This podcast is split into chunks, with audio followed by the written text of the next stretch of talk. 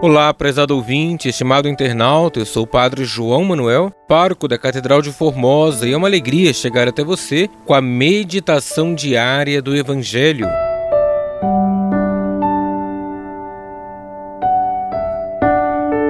Hoje, domingo, 19 de setembro, estamos no 25º domingo do tempo comum e iremos meditar o Evangelho de Marcos, capítulo 9, versículos 30 ao 37.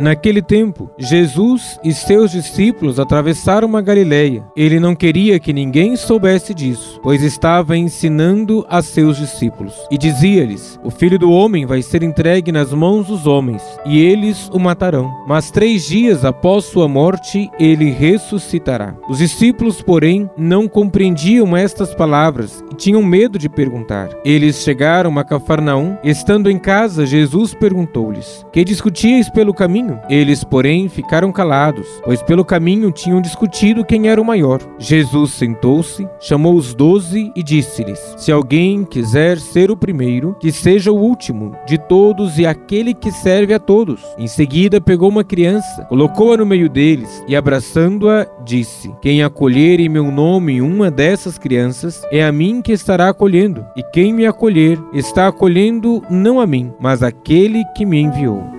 Palavra da salvação, glória a vós, Senhor.